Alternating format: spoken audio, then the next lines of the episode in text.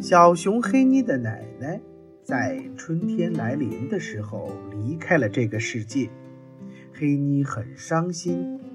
灰驴大婶告诉黑妮，奶奶仍然还陪在她的身边，奶奶种的鲜花还在盛开，奶奶给她买的书还在，奶奶的声音还在她的耳边回响。原来有两个奶奶。一个去了另一个世界，一个还陪着黑妮。黑妮逐渐的变得坚强、乐观起来。亲爱的小宝贝儿们，今天宋老师要和大家分享的一个绘本故事呀，叫《小熊黑妮的两个奶奶》，是由湖南少年儿童出版社出版的。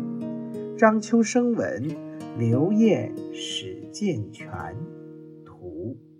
好了，宝贝们，接下来我们一起来听故事。小熊黑妮是只快乐的熊，整天高高兴兴的。这和它的黑熊奶奶一样。黑熊奶奶是一位快乐的、整天忙个不停的。老婆婆，可是就在今年春天来临的时候，快乐的黑熊奶奶却病倒了。这是个万物生长的春天，草木茂盛，鸟儿欢唱，连小熊黑妮也觉得自己在长个头，浑身有使不完的劲儿。可是。小熊黑妮的奶奶却全身无力，不吃不喝的躺在床上。河马医生来给奶奶治病，他给黑熊奶奶打针，让她服下各种药。黑熊奶奶的病不见好转，反而更加严重了。河马医生悄悄地对黑妮的爸爸妈妈说：“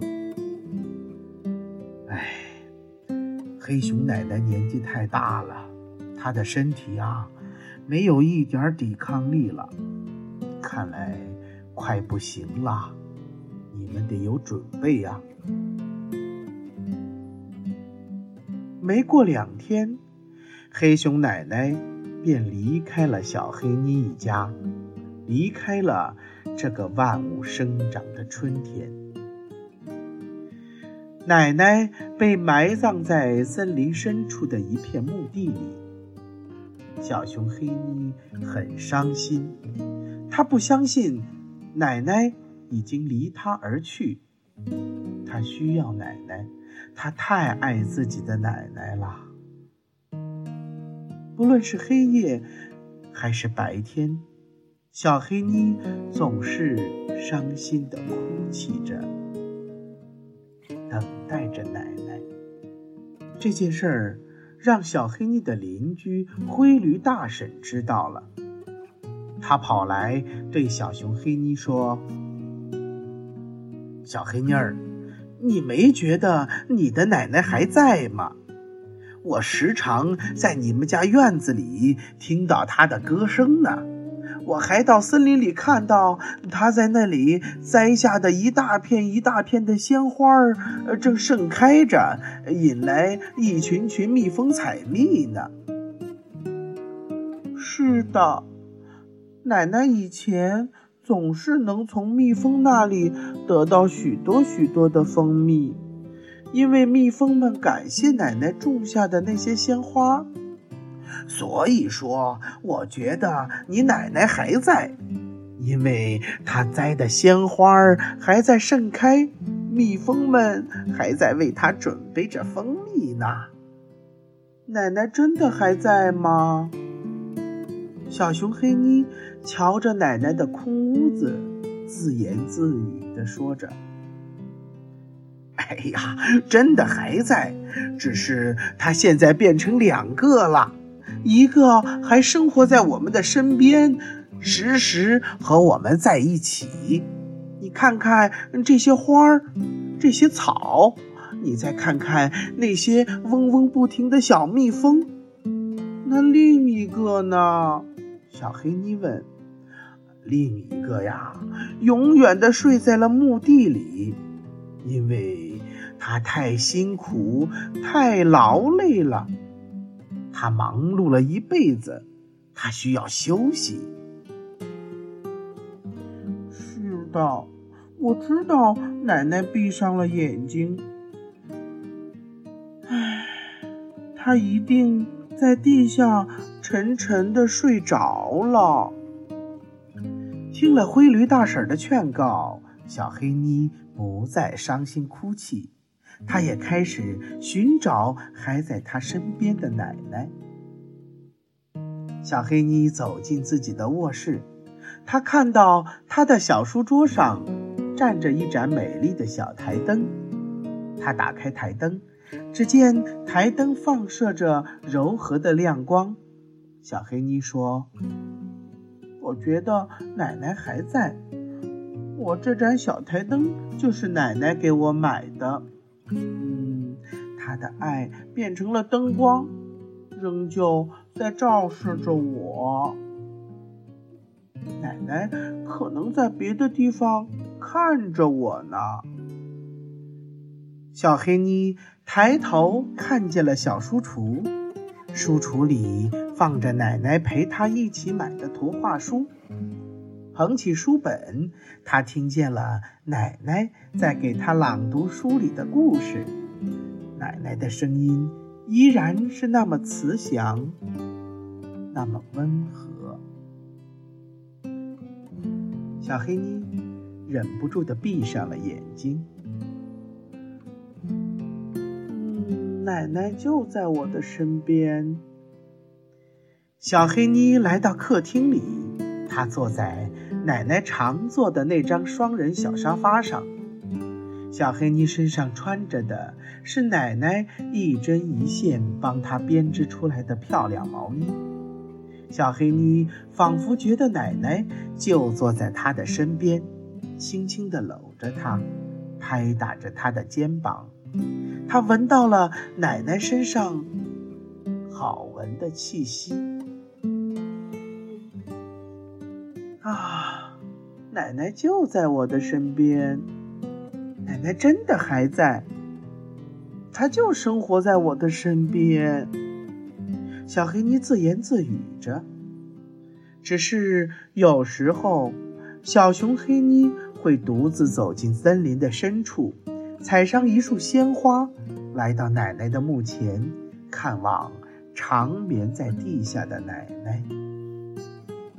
这时，小黑妮会把她藏在心里的许多许多的话，高兴和不高兴的事儿，都一股脑的告诉亲爱的奶奶。奶奶，我今天和爸爸妈妈去了动物园。好了，亲爱的小宝贝们。小熊黑妮的两个奶奶这本绘本，宋老师就给大家讲完了。这个绘本告诉我们呀，谁都要面对生老病死，面对亲人的离去。可是我们中国人呐，是最讲究亲情的，我们会一直思念着我们的亲人。那么接下来，我们再欣赏一个安徒生写的《祖母》。祖母非常老了，她有一本旧书，里面夹着一朵压干了的玫瑰花。当祖母的眼泪落到玫瑰花上时，玫瑰花复活了，使整个房间充满了芳香。祖母。又变年轻了，变成了一个可爱的姑娘，在她的身旁坐着一个男子，送给她一朵玫瑰花。如今祖母去世了，在靠近教堂墓地墙边的坟上，他们种着一棵玫瑰树，很快它就开满了玫瑰花。我们的眼睛将再次见到亲爱的祖母，年轻和美丽的，就像她第一次亲吻那朵如今已在墓地里化为尘土的鲜艳的红玫瑰花一样。好了，宝贝们，今天的绘本故事呀。就讲完了，那么接下来又是我们的历史故事时间。咱们中国人呢有很多很多的歇后语和民间俗语，比如有这么一句叫做“司马昭之心，路人皆知”。那么你知道司马昭是谁吗？为什么大家会说他这句话呢？接下来我们赶紧听故事。司马昭之心。公元二百三十九年，魏明帝病死，八岁的齐王曹芳即位，大将军曹爽、太尉司马懿受遗诏辅政。后来司马懿装病，让曹爽放松警惕，趁机夺取了魏国的大权。司马懿死后。魏国大权传到了他的儿子司马昭、司马师手里。这时候，曹芳已经被废掉，司马氏另立了曹丕的一个孙子曹髦为帝。曹髦对司马氏非常痛恨。一天，他对几个大臣说：“司马昭的野心，人人都知道了。”我不能等着被他废掉，今天我要亲自与你们一起出去讨伐他们。不想这句话被两个亲近司马昭的大臣听到了，急忙溜了出去给司马昭报信。曹髦集合了宫内的禁卫军和侍从太监，大张旗鼓地从宫里杀了出来。司马昭的心腹贾充。带了一大队士兵赶来，挡住了曹髦的去路。贾充指挥手下程济动手，程济冲上去，一矛将曹髦刺死了。司马昭听到消息赶来，贾谊抱着曹髦的尸体痛哭。大臣们都劝司马昭杀了贾充，以向天下谢罪，但司马昭。只杀了程济一家了事。后来，司马昭又把曹氏家族中十五岁的曹奂立为皇帝。公元二百六十五年，司马昭的儿子司马炎废了曹奂，自立为皇帝，建立了晋朝，史称西晋。所以后来人们常用“司马昭之心，路人皆知”来说明阴谋家的野心已经非常明显，被人所共知了。好了，亲爱的小宝贝们，今天的绘本故事和历史故事，宋老师就给大家讲到这儿了。那么在节目的最后啊，我们来欣赏一首宋词《江城子》。乙卯正月二十日夜寄梦，宋·苏轼。十年生死两茫茫，不思量，自难忘。千里孤坟，无处话凄凉。纵使相逢。应不识，尘满面，鬓如霜。夜来幽梦忽还乡，小轩窗，正梳妆。相顾无言，唯有泪千行。料得年年肠断处，明月夜，短松冈。亲爱的小宝贝们，这首宋词啊，是苏轼写给自己去世的妻子的。妻子已经去世十年了，每每让苏轼想起。思念之情尤深。在乙卯年正月二十日的晚上啊，作者做到了一个梦，又梦见了自己回到了故乡，看到了他的妻子正坐在窗子边梳妆。两人见面，什么话也没有说，只是面对着面的流眼泪。